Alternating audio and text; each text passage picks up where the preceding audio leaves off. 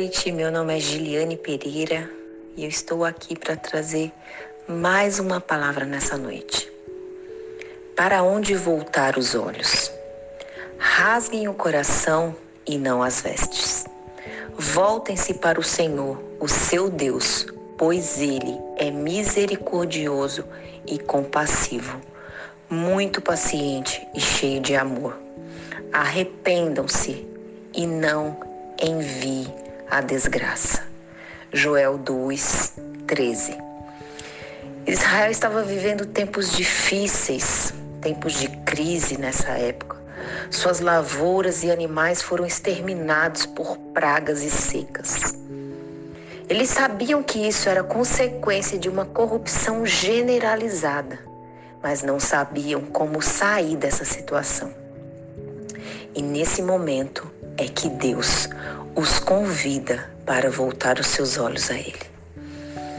Eu creio que nós estamos vivendo um tempo de crise. E muitas vezes, quando isso acontece em nossas vidas, a nossa tendência é recorrer a recursos imediatos, a um amigo, a um parente generoso, a um banco ou qualquer coisa que possa nos garantir segurança e estabilidade. Contudo, Deus usa desses momentos para nos convidar a confiar e agir graciosamente na sua bondade. Só que muitas vezes nós nos revoltamos diante de Deus e acreditamos que isso é castigo. De que vale os nossos recursos frente a uma doença terminal? Do que vale a nossa estabilidade frente à incerteza perante a morte? Todavia, quando elevamos os nossos olhos para Deus, toda doença, crise financeira, instabilidade tornam-se efêmeras.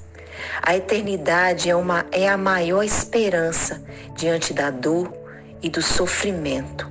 Portanto, descanse em Deus, porque somente Ele tem o antídoto, tem a cura, tem o remédio Somente nele conseguimos ter paz e estabilidade em meio a qualquer crise, qualquer tempestade, qualquer doença, qualquer notícia que venha nos abalar.